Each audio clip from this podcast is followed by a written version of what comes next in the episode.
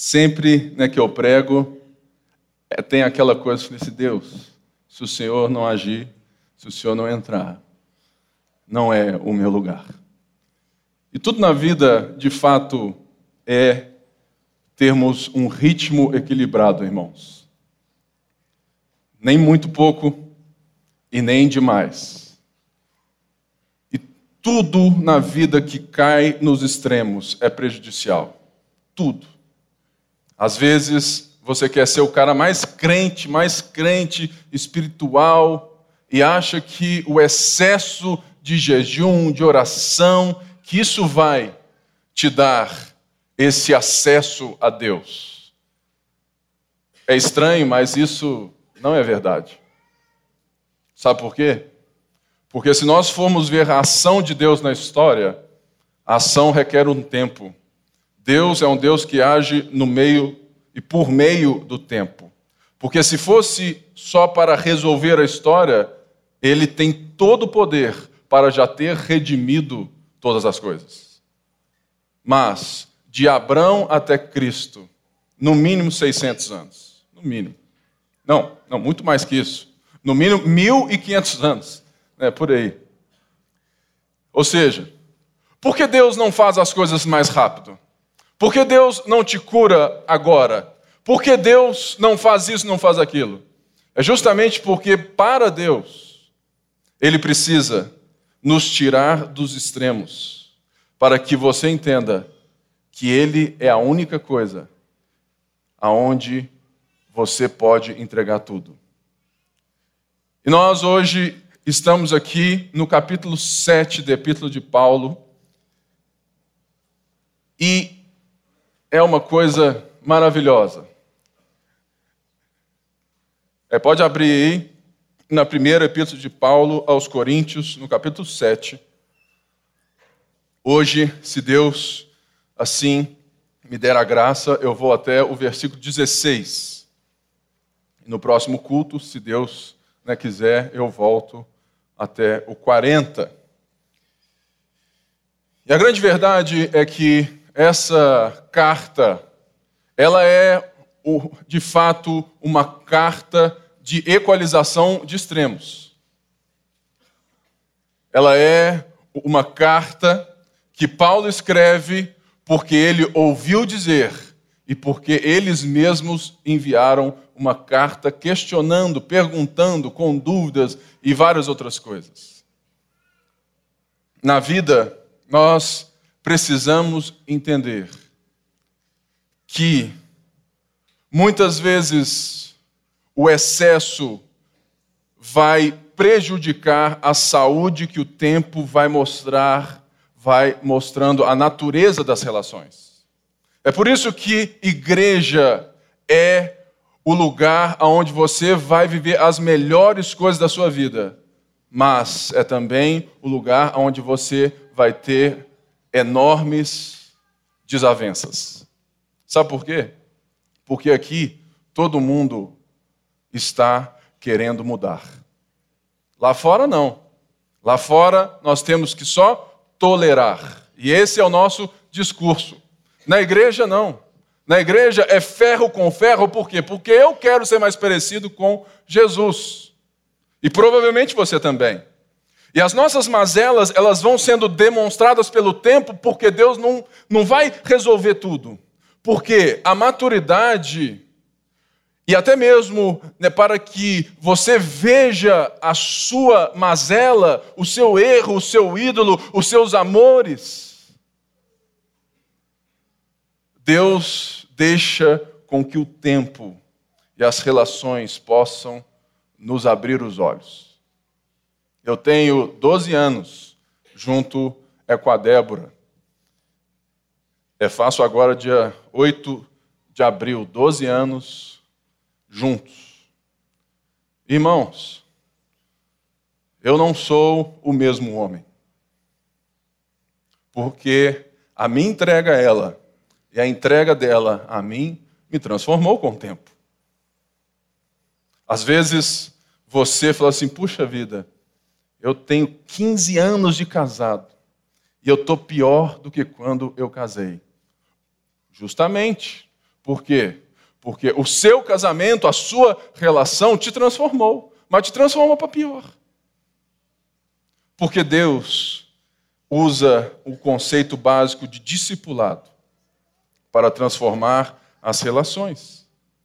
E Paulo, ele vem de fato ensinar uma nova vida a um povo que tinha uma vida totalmente de extremos. Essa carta é a carta que nos ensina sobre as novas relações, as novas formas de viver, porque somos um novo povo. Ele vai tirar os coríntios de um pensamento grego, romano, totalmente né, cheio de extremos e deuses, para nos ensinar a construir uma nova cidade. Mas os extremos foram junto com aqueles que entraram na igreja. É como aqui. Nós é, temos hoje, neste lugar, um povo diverso e um povo que, se formos parar para vermos os pontos, as posições, as políticas, os pensamentos de cada um, nós vamos ver extremos assim, muito claros. Por quê? Porque ele é prejudicial. Naquela época, Paulo estava lutando contra dois extremos que chegaram na igreja, porque já era parte da vida deles. Esse primeiro, aonde nós vimos no último culto, que estava lastreado pela visão ignorante ou grega do corpo. Naquela época, era muito forte, assim é como é hoje, que o corpo na vida espiritual, ele não tem muita função, ele não tem muito valor. Prova disso é que você acha que você tem o seu trabalho santo na igreja e secular fora da igreja, não é assim? Isso mostra o quanto que nós temos do pensamento grego de Coríntios. O quanto que é difícil muitas vezes enxergar no relacionamento, no casamento, nas famílias, no trabalho, uma relação de espiritualidade. Porque nós fomos ensinados dessa maneira. E assim como essa igreja, naquele momento, era o pensamento de que o corpo, ele era, de alguma maneira, ruim ele era um impeditivo para uma vida espiritual. Logo vimos no capítulo 6 o extremo daqueles que estavam considerando o corpo como nada a ver, então vamos botar para fora. Por quê? Se o corpo não tem nada a ver, e no pensamento desse extremo, o sexo é semelhante a qualquer necessidade básica do homem, logo, se o corpo não influencia na minha forma de viver o sobrenatural, logo eu posso me entregar a qualquer relação cultural. Então eles se entregavam aos cultos, às moças, às prostitutas daquela época, ao templo e eles achavam que isso não ia afetar a relação deles com Jesus agora na igreja. E no capítulo 6 é, é muito claro: olha, como você, que agora é templo do Espírito Santo, pode se dar a uma relação com uma prostituta. E, e mostra e nos leva lá em Gênesis, onde fala: olha, vocês não lembram, mas aquele que se une sexualmente está se transformando nessa maneira mística, espiritual, uma só carne. E Paulo deixa muito claro: olha, o que faz o casamento não é a bênção do pastor, é o ato sexual e o cartório. E logo, ele estava ensinando esse extremo, falou assim: olha, vocês não podem viver dessa maneira. Vocês não podem achar que o corpo e logo ele traz o, o valor do corpo. Sabe outra coisa que hoje ensina totalmente errado e grego que isso está nas nossas escolas bíblicas da Lagoinha? Me desculpem a turma aí, mas eu vou ter que falar. Eu, eu sou espírito, eu tenho uma alma e eu moro num corpo. Isso é mais antibíblico do que qualquer coisa que eu já vi na minha vida.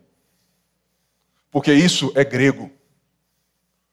Ou seja, eu sou espírito, eu sou alma, eu sou corpo. Porque eu sou um ser integral que fui criado por Deus para me relacionar e para acessar tanto o meu relacionamento com Deus quanto com o próximo, com tudo que eu sou. Logo, eu sou templo do Espírito Santo. E o meu corpo estará presente no porvir, transformado, não sei como, mas ele vai estar. Porque Jesus está sentado à direita de Deus como homem, glorificado. Logo, essa sensação de que eu sou espírito, eu tenho uma alma e moro num corpo, demonstra o quê? Que um dia eu posso ir embora. Uma alminha penada saindo, indo para um céu místico que essa matéria não vale nada. Assim, olha, eu fiz a escola lá e nunca pensei nisso. E isso vai o quê? Desacralizando as relações. Desacralizando o sexo. Desacralizando a paternidade e colocando uma ênfase total o quê? Nos momentos ritualísticos de culto, aonde esse lugar aqui é para os mais crentes e aí é só, né, a, a turma. Irmãos, eu sou tão crente e tão pegador quanto qualquer pessoa aqui. Se Deus não me usar com graça, hoje eu confesso, eu estaria incapaz de pregar diante de uma crise que eu estou vivendo interna de relações. Não em casa, em nada, mas uma crise que pode, sabe, e que está totalmente ligado com a forma que eu vejo o mundo. E sabe aonde que essa crise vem? Quando nós iniciamos a pregação dessa carta. Essa semana, eu só peguei bomba. Sério mesmo. Por quê? Porque ao pregarmos essa carta, essa carta está escancarando os problemas das nossas relações internas. E todo mundo liga para o pastor. E assim, e pode ligar mesmo, pode me ligar. Que eu estou aqui para te servir. Mas, irmãos, essa carta é Deus meio que falando assim: olha, não era só naquela época. Existe um povo também que precisa enxergar que eles não são tão bons assim e não são tão maus assim. E Paulo agora vai entrar para lidar com outro extremo. O extremo do supercrente. Ah, esse a gente tem. O extremo daqueles que usam desenhos dos, dos Batmans e tudo mais para se relacionarem com a nossa fé. Irmãos, o que Paulo vai trazer agora é as relações para um meio, uma centralidade humana de Cristo. Tem algo que, é que eu digo que é muito sério. Jesus não te salvou para que você seja super crente mas para que você seja mais humano, porque Jesus te criou humano e ele disse que isso era muito bom. E Paulo vem então até aqui, ele trata justamente dos extremos e traz ao centro aquilo que é. Vamos então lembrar que tudo o que sai do centro é porque o centro foi retirado de onde ele deve estar.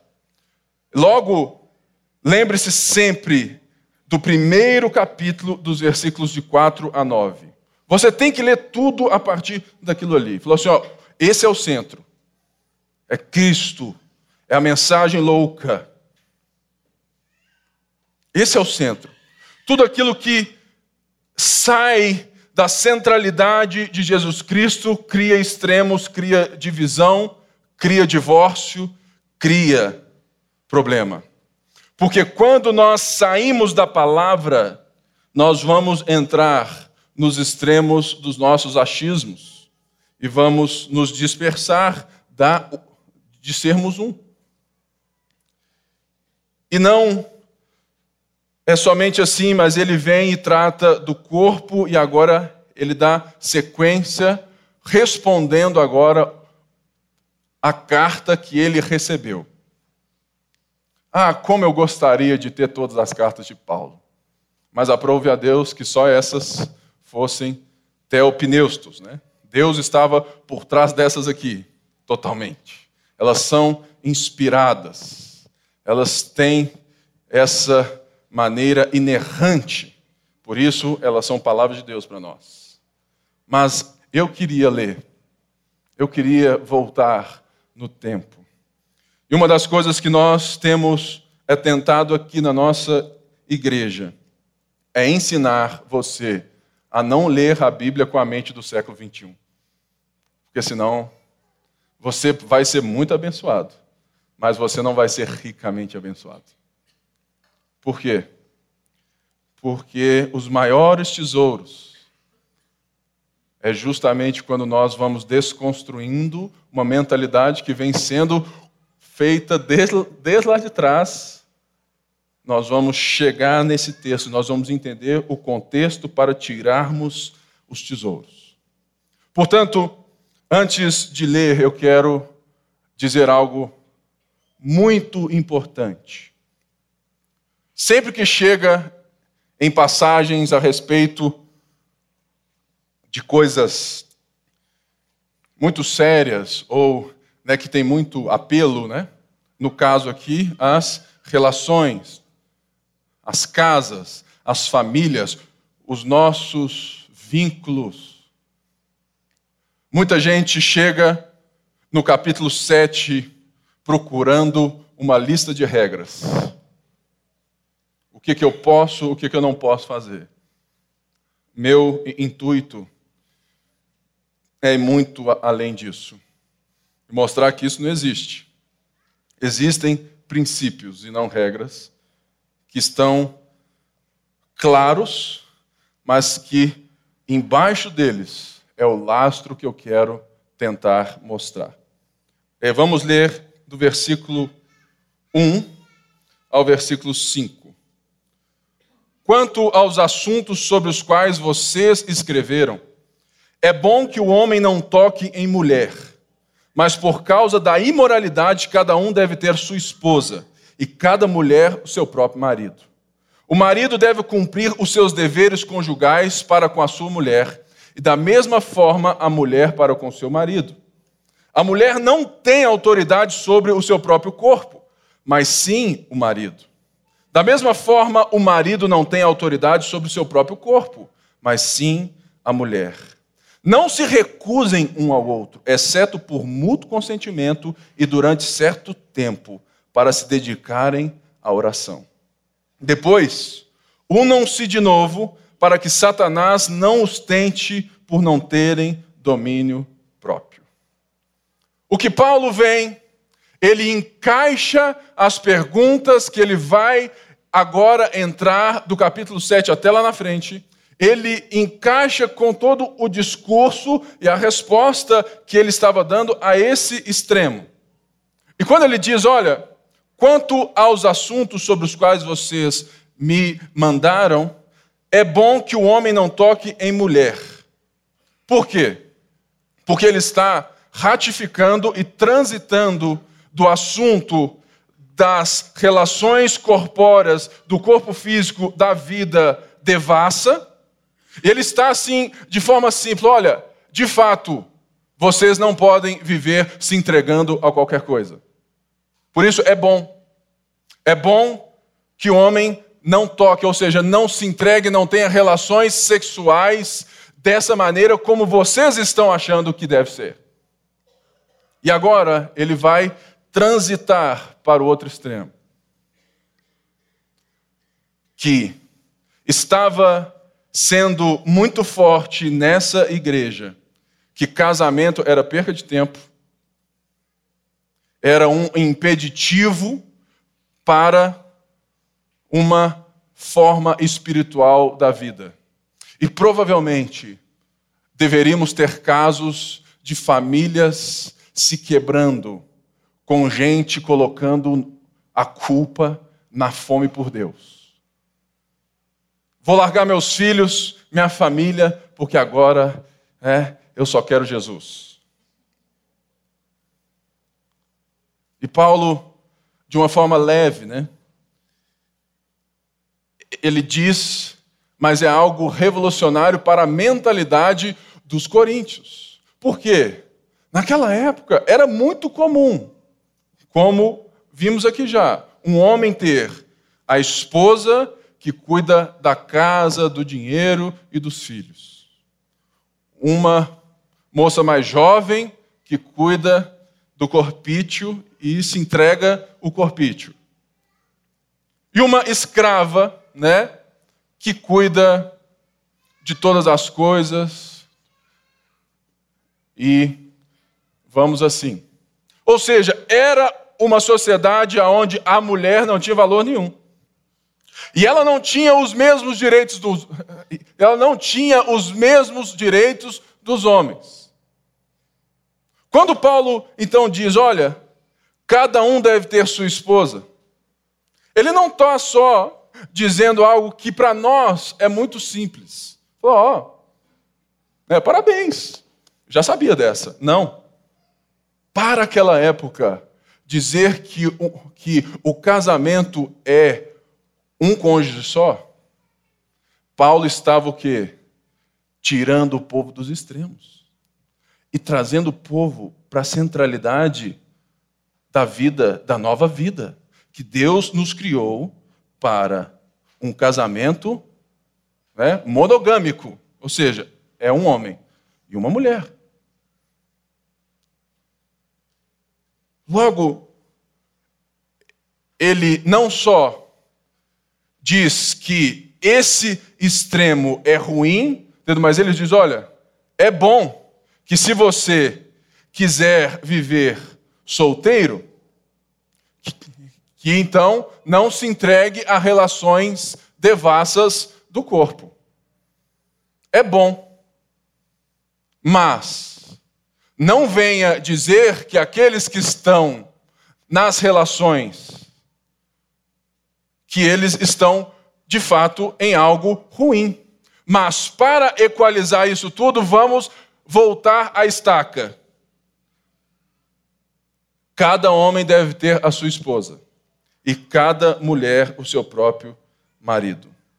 E aí ele vem então revolucionando muito mais. Diz assim: o marido deve cumprir os seus deveres conjugais para com a sua mulher, da mesma forma a mulher para com seu marido. A mulher não tem autoridade sobre o seu próprio corpo. Isso já era normal. Normal para eles. Por quê? A mulher não tinha, de fato, né, para nada. Ela era né, totalmente subjugada. Lembre-se, não era na igreja, irmãos. Era na sociedade, né? Que né, assim, é que muita gente dá maior afã para eles, né? As mulheres recebem valor no cristianismo. E Paulo diz assim: olha, desta mesma forma. É que eu fico vendo assim, tudo mais, e eu fico pensando alguém lendo essa carta em voz alta lá na igreja. A mulher não tem autoridade sobre o seu próprio corpo. Aí o aleluia! Fala Paulo, é de Deus, hein? Aí vem da mesma forma, o cara já murcha assim, né? O marido não tem autoridade sobre o seu próprio corpo, mas sim a mulher. Irmãos, Aí o irmão murcha. Por quê? Porque isso é revolucionário para essa época, não é para nós hoje. Mas você dizer que a partir de agora, você não tem autoridade sobre o seu próprio corpo, vai nos lembrar de algumas coisas muito interessantes que temos na vida de hoje. No meu corpo mando eu. Uh -uh. Se você é solteiro, você já está morto, logo a sua vida é de Cristo. E se você está casado, você também já está morto, a sua vida é de Cristo e da sua mulher ou do seu homem. Ou seja, pode malhar, pode fazer dieta, pode ficar bonito. Fala assim, ô oh, Dedé, você vê, né? 15 quilos, ela, aleluia. Né? Por quê? Porque eu não mando mais.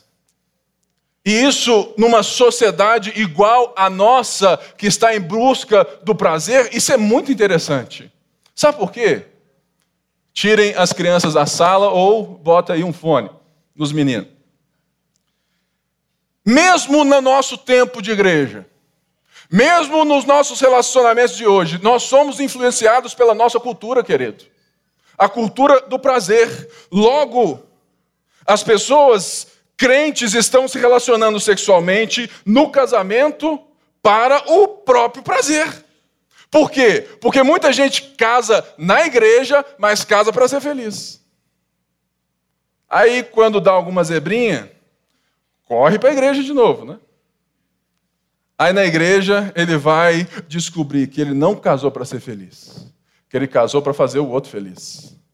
E só Cristo pode te entregar e te dar poder para que você se relacione com alguém de uma maneira tão íntima, para que você consiga não considerar o que é seu, o que você toca, o que você lava do outro.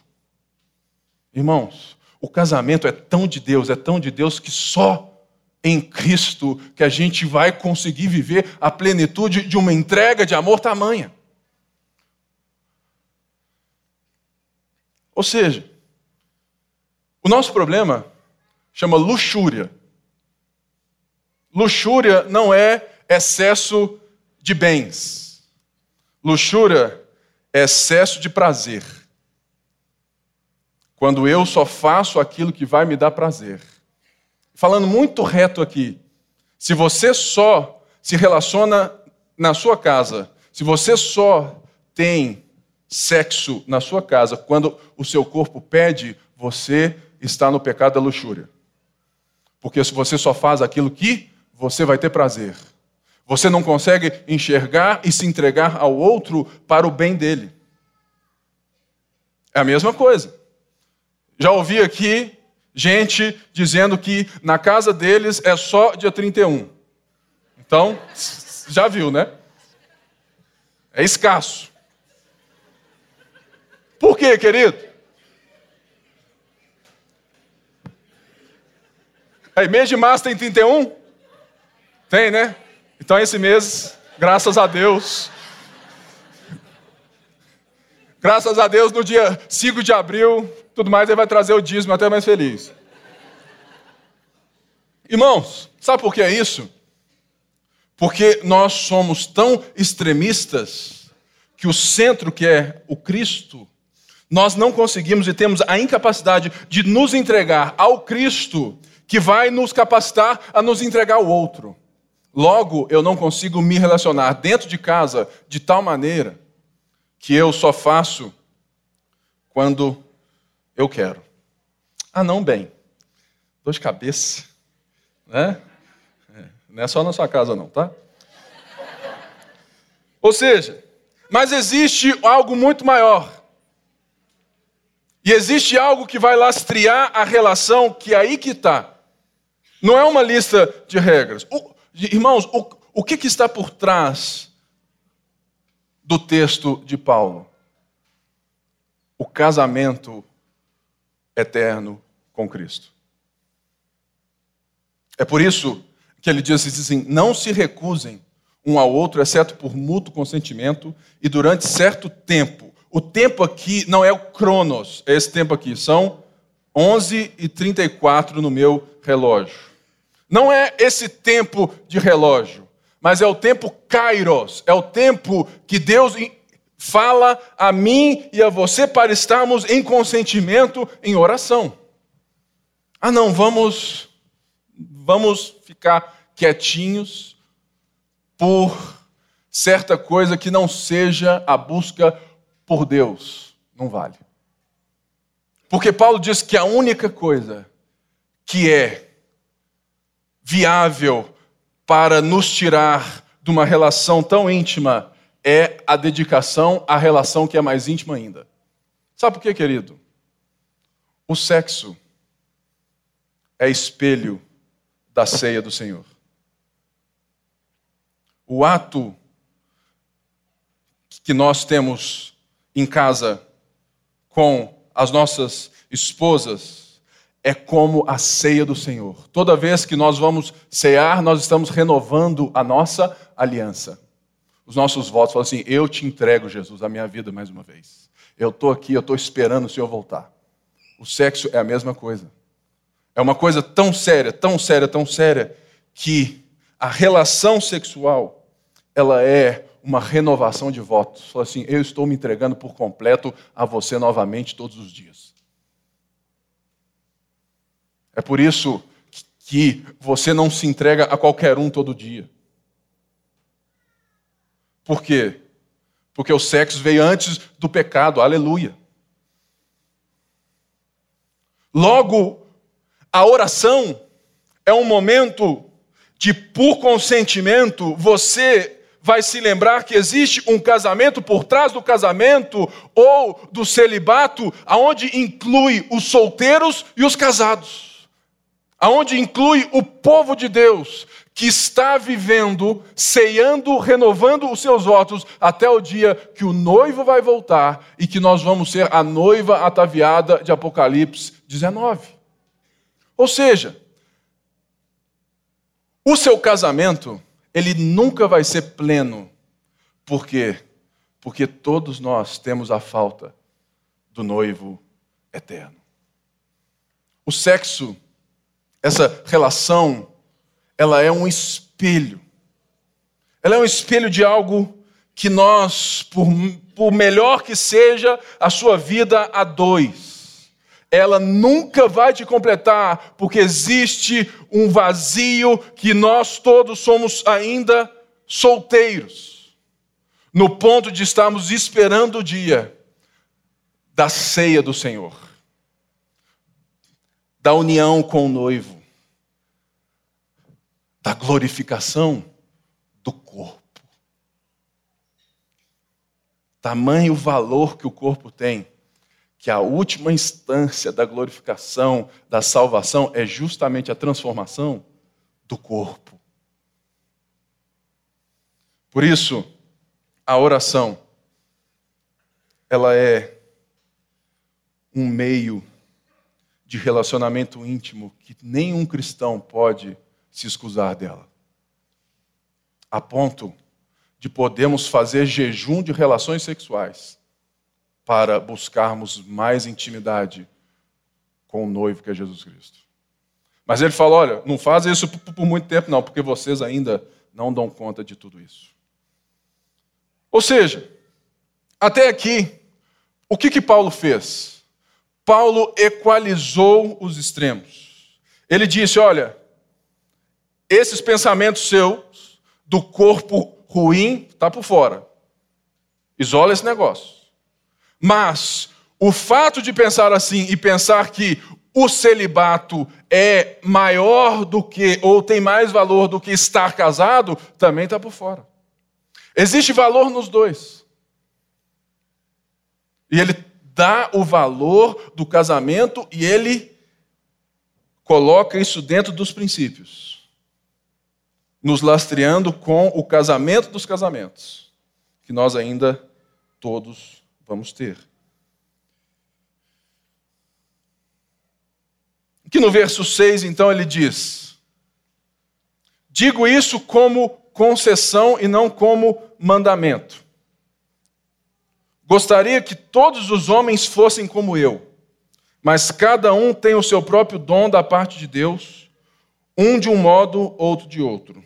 Digo, porém, aos solteiros e às viúvas: é bom que permaneçam como eu.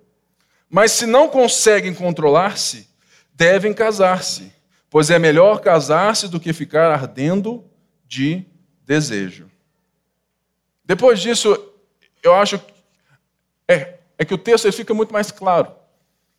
Ou seja, ele tirou a supervalorização, ele valorizou o contrário, e agora ele está valorizando novamente de forma correta o fato de, de termos solteiros que, segundo Paulo, têm o dom de nunca casar.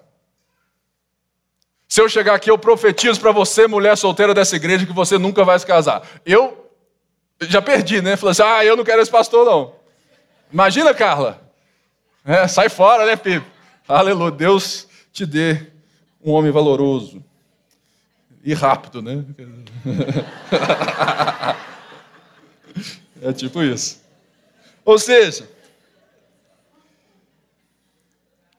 se o nosso viver é santo, sagrado, se eu sou templo de Deus, se nós somos habitação de Deus, o solteiro, ele pode escolher viver uma dieta. Irmãos, é simples. Toda vez que você não está de dieta, o que você vê, você come, não é? Hum, Hagendaz, está barato na Araújo, você vai e compra, não é assim? Hum, sorvete de flocos.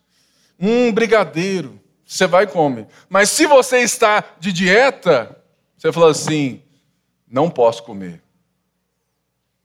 Semelhantemente, o solteiro que tem o dom do celibato, ele é um, alguém que entende que ele vive de, de dieta sexual para o resto da vida. Porque ele entende que ele também é noiva. E ele está incluído no que importa mais. E lá na frente a gente vai ver que o solteiro ele pode se dedicar mais ao que é o mais importante mas não é aquilo que vai dar mais valor. Ah, não, esse cara é mais crente. Ele é o padre. É o caso do padre, irmãos. Ou seja, muito padre não tem o dom do celibato e está lá sofrendo no mosteiro.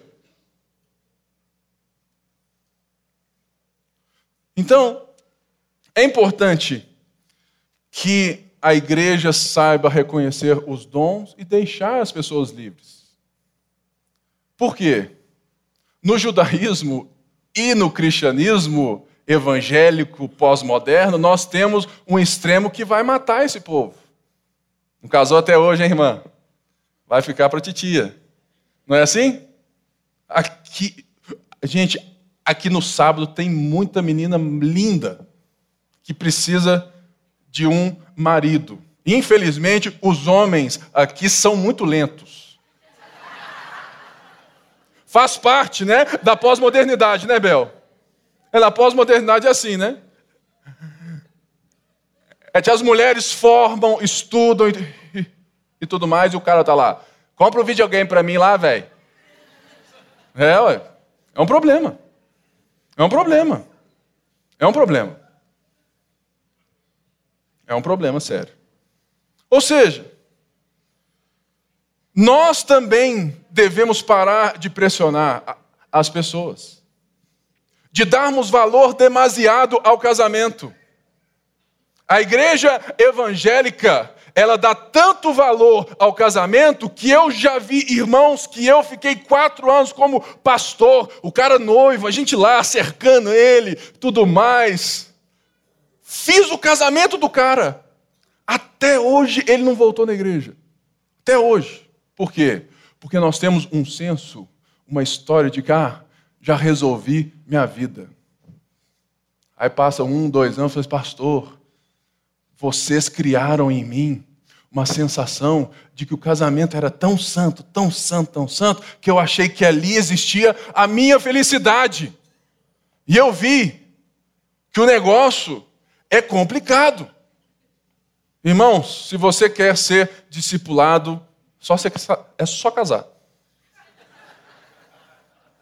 Pastor, ninguém cuida de mim nessa igreja. Então casa, querido.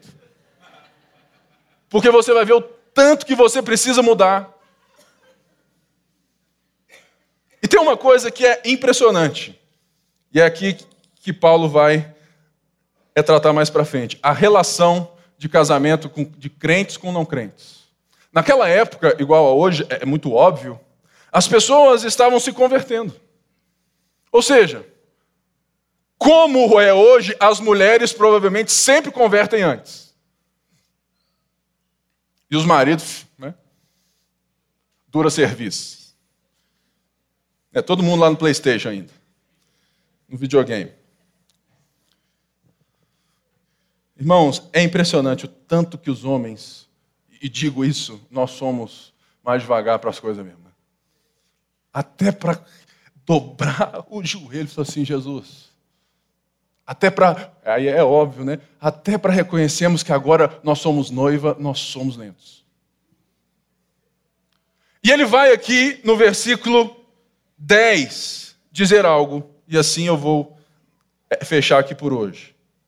Aos casados dou este mandamento, não eu, mas o Senhor, que a esposa não se separe do seu marido. Mas se o fizer, que permaneça sem se casar ou então reconcilie-se com seu marido. E o marido não se divorcie da sua mulher. Aos outros eu mesmo digo isto e não o Senhor. Se um irmão tem uma mulher descrente e ela se dispõe a viver com ele, não se divorcie dela. E se uma mulher tem marido descrente e ele se dispõe a viver com ela, não se divorcie dele. Pois o marido descrente é santificado por meio da mulher, e a mulher descrente é santificada por meio do marido. Se assim não fosse, seus filhos seriam impuros, mas agora são santos. Todavia, se o descrente separar-se, que se separe. Em tais casos, o irmão ou a irmã não fica debaixo de servidão. Deus não chamou, Deus nos chamou para vivermos em paz. Você, mulher, como sabe se salvará seu marido? Ou você, marido, como sabe se salvará sua mulher? Na sociedade romana, assim é como é hoje, agora, qualquer um dos cônjuges tinha como se divorciar por meio de uma forma drástica, assim, não te quero, não te quero mais, né? Aí você vai embora. E Paulo fala assim: ah, ah não é assim não. Por quê? Lembra do tratado e de tudo aquilo que nós vimos sobre o corpo? E sobre a seriedade da relação do sexo? Como um espelho da própria ceia? Ou seja, o que Paulo vai dizer aqui é tão sério e que vai e que deve mudar um pouco. A igreja de hoje aceita o recasamento de irmãos que foram abandonados por irmãos. O que Paulo aqui tira qualquer chance.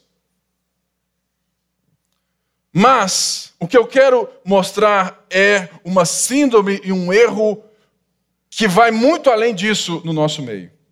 Ou seja, é, é, quando Paulo fala não sou eu, mas o Senhor, é porque ele já tinha tido contato por por livros, né, ou por falas, de que Jesus havia dito sobre esse assunto, o qual nós vemos muito claro na Bíblia.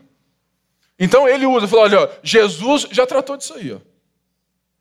E quando ele diz, agora eu digo, não é que há licenciosidade para nós, mas ele o que está aplicando a partir de algo que Jesus pessoalmente não disse em palavras, mas como palavra de Deus é palavra para nós. Ou seja, é permitido o divórcio? É permitido. Desde que você não se case novamente. Jesus já tratou, só pode se casar se houver quebra de quê? De aliança, ou uma aliança em cima de outra, que quebra a outra, ou seja, adultério. Mas, no caso de um descrente, eles estão debaixo de alianças distintas. O descrente não tem esse lado com Cristo. Mas, algo muito simples, que Paulo diz: olha, se você se converteu enquanto casado, então há motivos para supor que o bondoso Senhor esteja operando na sua família. Se Deus te salvou, Ele está também sendo um canal de bênção para quem está perto de você. Então fica casado. Ou seja, o cristão, ele deve agir segundo a sua forma e, e o seu pacto com Cristo. Logo, ele não quebra pactos, ele os mantém. Mas aquele que não tem um pacto com Cristo, Paulo diz: olha, se ele quiser ir embora, ele pode ir embora. Você está livre da escravidão. Beleza, isso é muito claro aqui no texto. Qual é o problema da igreja de hoje? Qual é? Não é se é permitido ou não recasar quando há incompatibilidade ou alguém cristão saiu do lar. O nosso problema é que nós temos muitos membros institucionais que não são cristãos, se casam na igreja, vivem a moralidade evangélica, mas nunca, nunca tiveram uma aliança com Cristo. Eu falo algo que, que o povo às vezes fica bravo. Cuidado ao se casar na igreja evangélica. Porque lá fora você pode fazer o que você quiser. Casar, recasar, por quê? Porque você não está debaixo do povo do pacto. Porque o casamento é a maior é, o, é aquilo que mais expressa quem Deus é. Três pessoas distintas: um homem, uma mulher e o seu Deus, numa relação tão única que são uma só carne. É, é como Deus, três pessoas distintas, a mesma essência. Logo, o nosso problema não está em ler estes textos e falar assim: é, pois é, sobrei. Irmãos, Deus é um Deus de recomeço. Deus é um Deus de recomeço. Mas o nosso problema de termos esses problemas recorrentes é porque nós não temos a seriedade de reconhecer e de dar tempo para que os crentes sejam de fato recebidos na família de fé. Ontem eu recebi. É, pode entregando aí a ceia, por favor. Já estou. É, é terminando. Ontem eu é, eu tenho hoje 23 igrejas. Ou seja, eu sou aqui e cuido de outros 22, né, que cuidam de outras 22 igrejas. E um desses pastores viu que o novo curso de batismo tem 15 lições, ou seja, são quase é quatro meses. E falou assim: um absurdo isso. Tem gente vindo aqui que quer ser membro da igreja e a gente com essa burocracia. Aí eu olhei assim para ele e disse assim, né? Bem calmo, não concordo. Sabe por quê? Porque se nós não dermos tempo para que os nossos irmãos aprendam o fundamento da fé, de tirarmos os pensamentos extremos, ensinarmos o que? Creia em Deus Pai Todo-Poderoso, Criador dos céus e da terra. Creio em Jesus Cristo, seu único Filho, nosso Senhor, o qual foi concebido por obra do Espírito Santo e nasceu da Virgem Maria. Padeceu sob o poder de Pôncio Pilatos, foi crucificado, morto e sepultado, desceu em Hades, ressurgiu dos mortos ao terceiro dia, subiu aos céus, está sentado, à mão direita de Deus Pai, Todo-Poderoso, de onde irá e virá julgar os vivos e os mortos. Creio no Espírito Santo, aleluia. Na Santa Igreja Universal, não há do bispo, na comunhão dos santos na redução dos pecados, na ressurreição do corpo, na ressurreição do corpo, na vida eterna. Amém. Ou seja, se nós não tivermos quatro meses para trazer as pessoas que estão no mundo do prazer, que estão no mundo da tolerância, para isso que eu cantei, que a centralidade do Evangelho é os fundamentos da fé, irmãos. Vamos embora para casa. O nosso problema, querido, não é falta de casamento ou de amor. O nosso problema é falta de ensino. Nós estamos casando gente como cristãos que não são cristãos. Nós recebemos nas nossas igrejas gente que nunca se converteram, são moralistas, moralizados. Nós somos muitas vezes uma fábrica de bonecos que vestem uma blusa, uma marca gospel e se transformam em crentes. E a gente aceita eles aqui dentro. Porque eles devem ser mesmo, mas o batismo é muito mais sério. O nosso problema é que a gente quer muito barulho, muito reteté, mas a gente não tem intimidade com a palavra. Eu me lembro quando eu recebia cartas da Dedé. Ah, querido, até cheiro a carta tinha.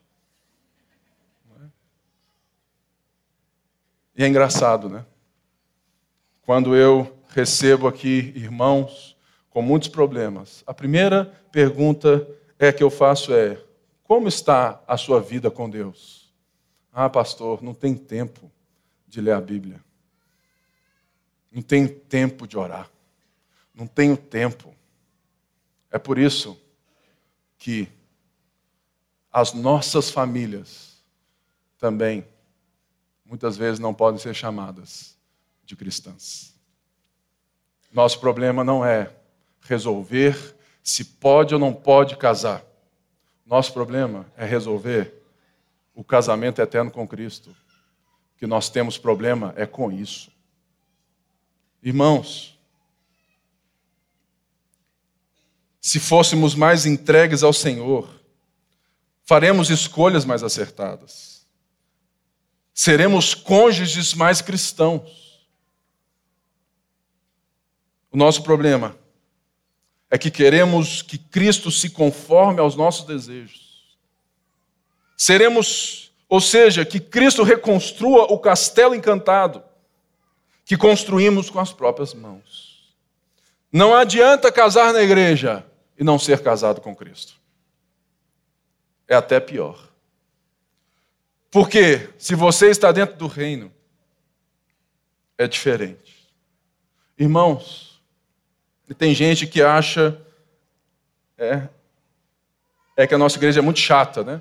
Não, Mineirão não, lá são frios e tudo mais, é só a Bíblia, é só a Bíblia. Graças a Deus, irmãos. E, e, enquanto a Bíblia for o centro da nossa igreja, o fogo do Espírito está dentro. Porque ele jamais deturpa a palavra.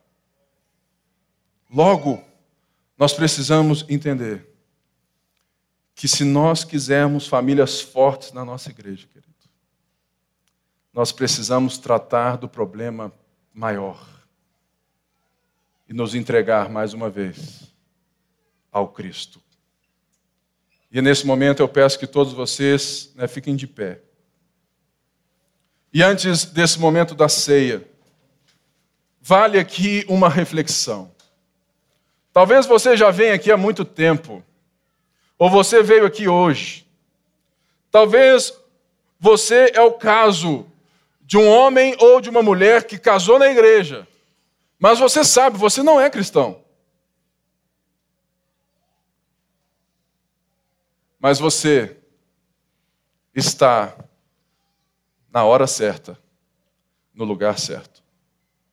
Porque nós somos zelosos com aqueles que se dizem.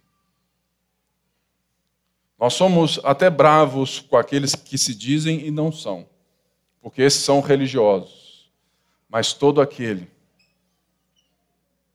que confessar com a sua boca e crer com seu coração que Jesus é o Senhor, será salvo. Por isso, nessa hora, sem qualquer coisa, se você quer reconhecer Jesus como Senhor e Salvador da sua vida, é simples. Após este momento, vem aqui na frente, me procura. Se você é um crente mais ou menos, vem também, procura ajuda, se entregue, porque nós estamos agora fazendo isso. E hoje nós vamos ter esse momento junto com o Diego e a Loma, vem cá, que estão indo para Vancouver. Eles estão junto é com a gente desde lá do Happy Hour, né? Tudo mais. Quem faz as nossas artes e tudo mais, que você fala assim, ó, linda arte é ela e o Então, hoje eu trouxe eles aqui à frente porque pode ser que eles só, só vão ter é, com a gente esse momento, né? Em seis meses, um ano, dois anos. Mas guarda meu quartinho lá, viu? É, Para o Canadá eu quero ir. Então, eu trouxe eles aqui à frente para abençoá-los. Eu quero é trocar meu cálice, porque nós somos irmãos. Aqui até no Canadá. Senhor Deus, nós abençoamos o Diego, sua casa, sua esposa, esse novo trabalho, Senhor, que ele vai ter nessa nova etapa. Que eles possam, Senhor, encontrar com rapidez os mesmos irmãos para que eles troquem o cálice no Canadá. Mas nós ansiamos o dia que, por mais que talvez nós vamos ver eles tão pouco agora, mas chegará o dia do nosso casamento, onde todos nós vamos estar reunidos, celebrando as bodas do Cordeiro. E lá nós vamos olhar uns para os outros, nós vamos celebrar o pão da vida. Aquele que se entregou por nós derramou seu sangue. Por isso nós abençoamos a ida deles agora, que eles frutifiquem em uma terra tão árida, que eles possam ser um arauto do Senhor no Canadá, em nome de Jesus. Irmãos, a ceia é isso, é uma renovação. Você dizendo a Jesus: Eu me entrego totalmente ao Senhor eu me entrego totalmente ao Senhor. E o sexo é isso também. É um espelho disso. O casamento, irmãos, é uma antecipação de algo maravilhoso que nós ainda não vivemos. Por isso, se você é casado, cuide bem do seu casamento. Cuide bem do seu esposo, cuide bem da sua esposa. Se entregue, peça perdão. Busque a reconciliação. E se precisar de ajuda, conte conosco. Nós estamos aqui para servir vocês. Mas nesse momento, nós temos o pão e o suco para lembrarmos que Cristo se uniu a nós naquela cruz. Se uniu quando nós não tínhamos nada para oferecer. O noivo veio ao nosso encontro, limpou-nos da Deus do lamaçal do pecado e nos deu vida em abundância. Por isso eu quero convidar ao corpo de Cristo, a noiva de Cristo, a celebrar, mas a também dizer: Maranata, ora vem, Senhor Jesus. e pode tomar a sua ceia.